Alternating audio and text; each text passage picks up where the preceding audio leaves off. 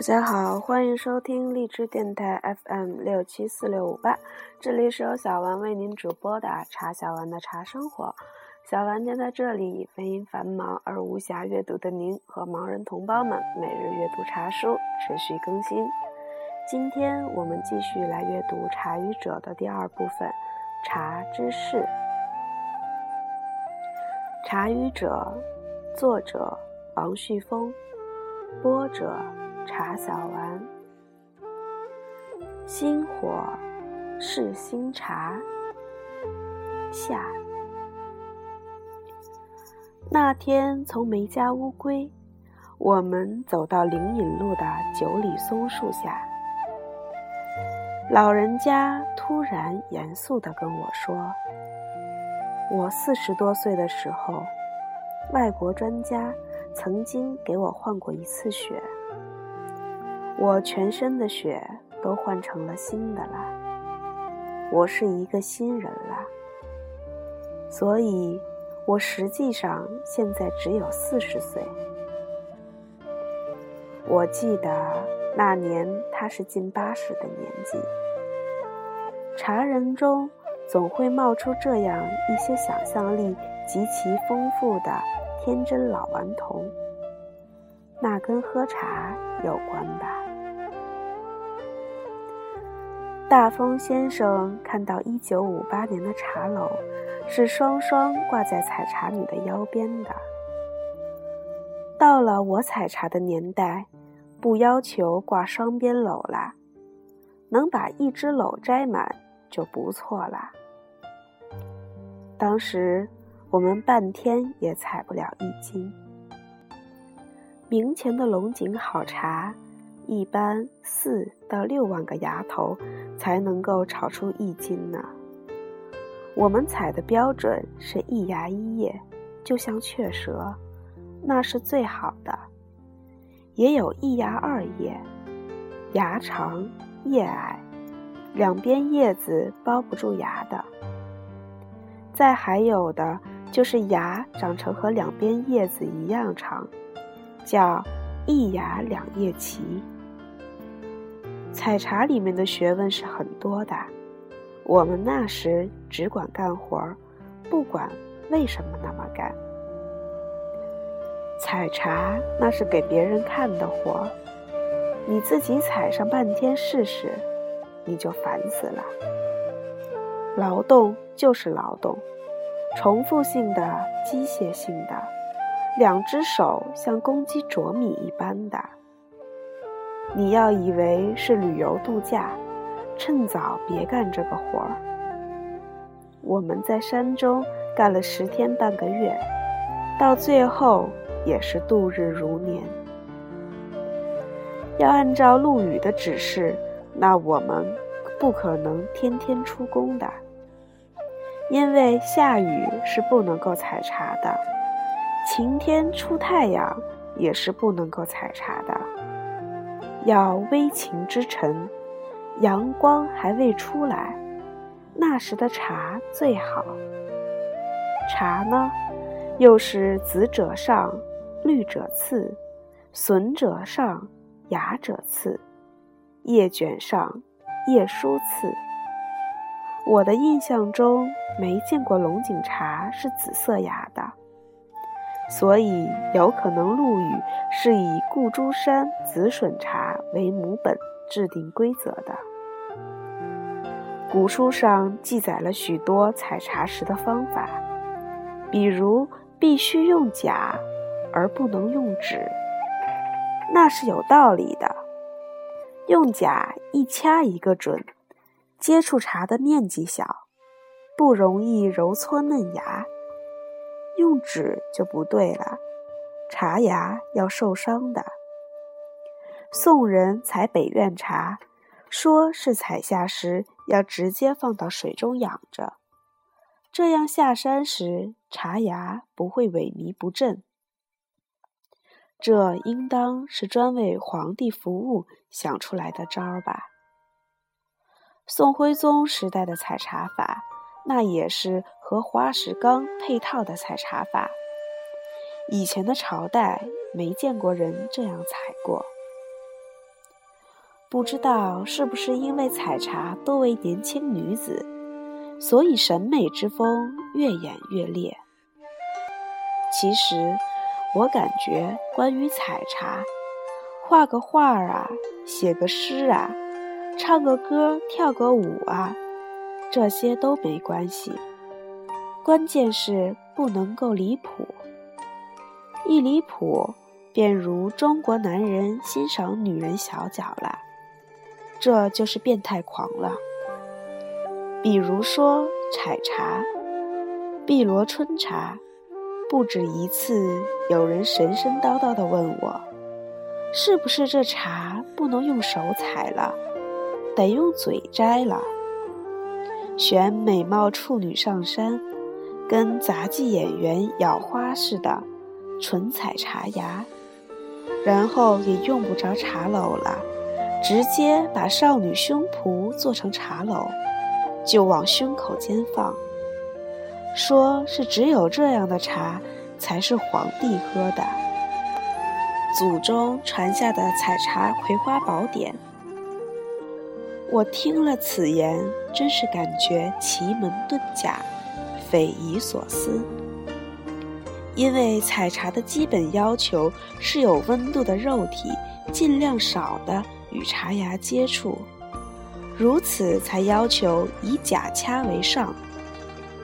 如今又有纯唾，又是热胸，这样的茶叶还能够炒出好茶来吗？真是违背最基本的科学原理了。本来还以为这种变态的采茶法只是极少人嘴上说说而已，没想到近年春天有人公开在吆喝新茶上市时。拿出这乾坤大法来，真是林子大了，什么样的鸟都有。采摘这种劳动方式，其实一点儿也不神秘，它古老到不能再古老的岁月，是人类最早的生存方式。原始部落的人获取食物，无非几种方式。一是采摘植物中的可食之物，二是打猎，三是捕鱼。人类学将其归类为以采集为主的部落，以渔猎为主的部落，和两者兼而有之的部落。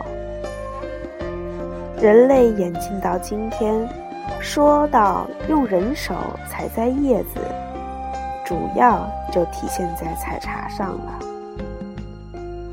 当然，用工具采茶的方式，从古至今也都有。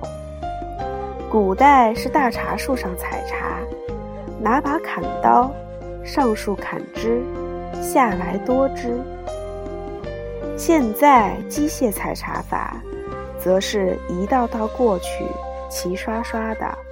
什么一芽一叶，一芽二叶，全都一锅端。再还有一种另类采茶法，就是让猴子采茶，那是罕见的现象，是人手够不着的地方，还得有现成的训练有素的全劳动力猴子。我个人觉得，那是可遇不可求之事。总体上，今天的中国茶还是以人工采摘为主的。这就好像电脑绣花和人工绣花一样，档次完全不一样。中国人绝大多数还是认人工绣花，人工采摘的结果，诞生了采茶候鸟族。我昨天还在安吉的山中。放白茶呢。一上山，那浩浩荡荡的采茶队伍都有数千人之外。一问，都是河南那边的北国来人，在这里采完了本季的茶，就浩浩荡荡的再回去。为了保证采茶质量，茶厂主们不让他们多采茶。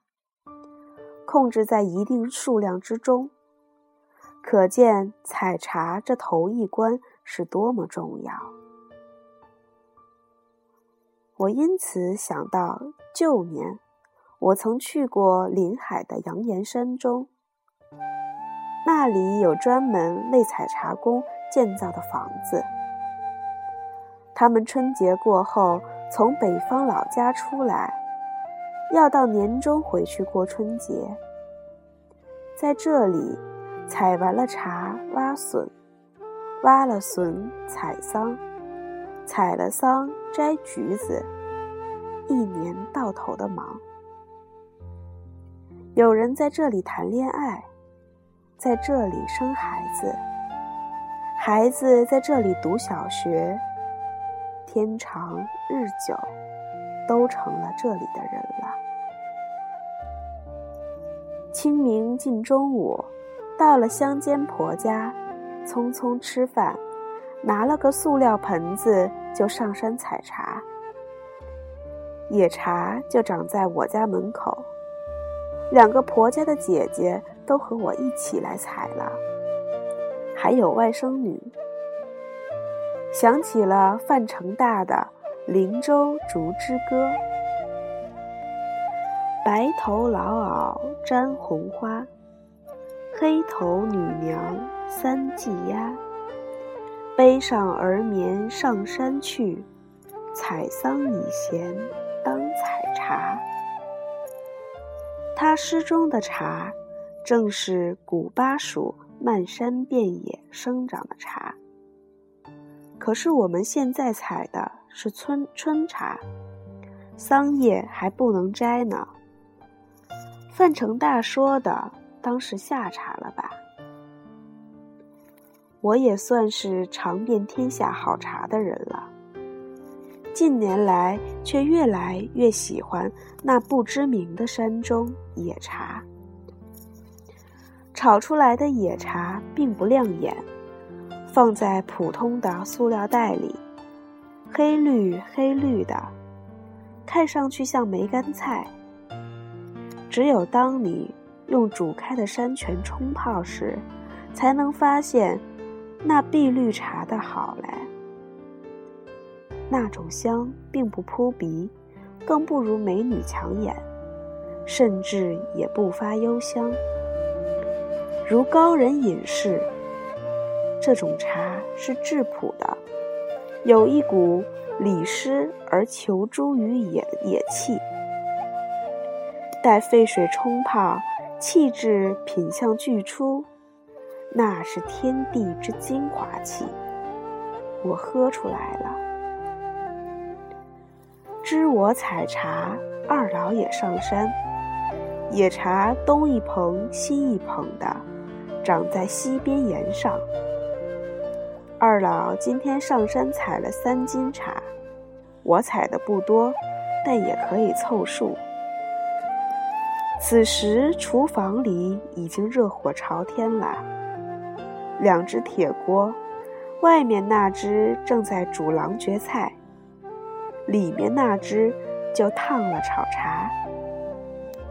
茶叶大约一斤半放入，翻炒大约十分钟左右，算是杀青吧。我想一试，被阻，说是手要烫坏的。然后茶叶拿出，放在外边扁中。公公说：“这叫挪。”想来这是土语，应该是揉搓吧。也有用于揉搓茶叶的机器，揉搓出一些茶汁来，香得不得了。然后就放到背笼，下面放个炭盆，就烘了。烘时一分钟不到，公公就把它挪开，翻一下再支上去，说是要这样弄一个多小时。最后微火烘。我一直看着公公那双卷曲的劳动的大手掌，劳动人民的手太神奇了。晚上，公公捧了一袋野茶，说是白天我们摘的茶叶炒的。真是刘禹锡的《西山兰若是茶歌》：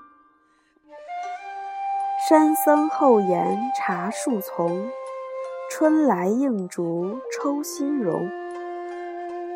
宛然未克振衣起，自绑芳丛摘英姿。思绪炒成满室香，便酌沏下金沙水。新芽连泉半未疏，自摘至间鹅请鱼。木兰摘露香微似，瑶草凌波色不如。诗很长，实际上我只背出了两句，那就是“山僧后檐茶树丛”和。自摘至煎鹅请鱼，要理解这个鹅请，不是那么容易的。是在我午时的鲜茶，傍晚变成炒茶时，才能感受到的。静静地洗好一只白瓷茶杯，煮开山水，泡一盏山茶，放在案头。那是献给我的父亲的。一九八七年清明时节，清明时分，父亲去世。都说一个人如果能够活过清明，他就能够再活一年。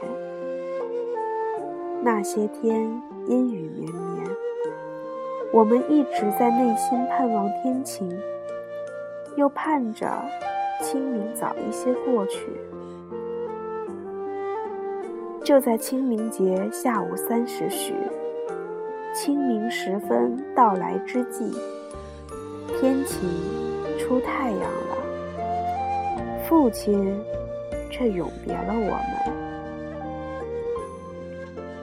父亲，我一直在生活这块茶园中视察。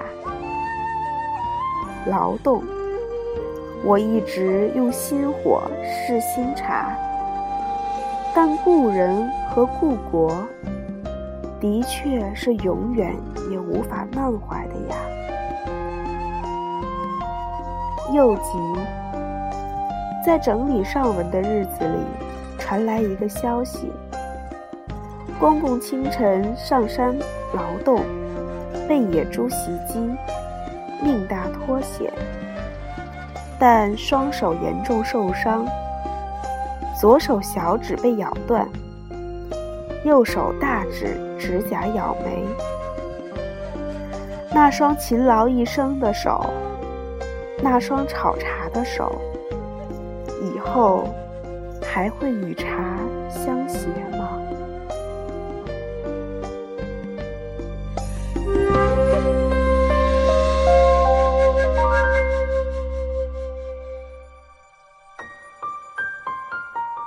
期的节目就到这里，敬请期待下集《吃七家茶的日子》。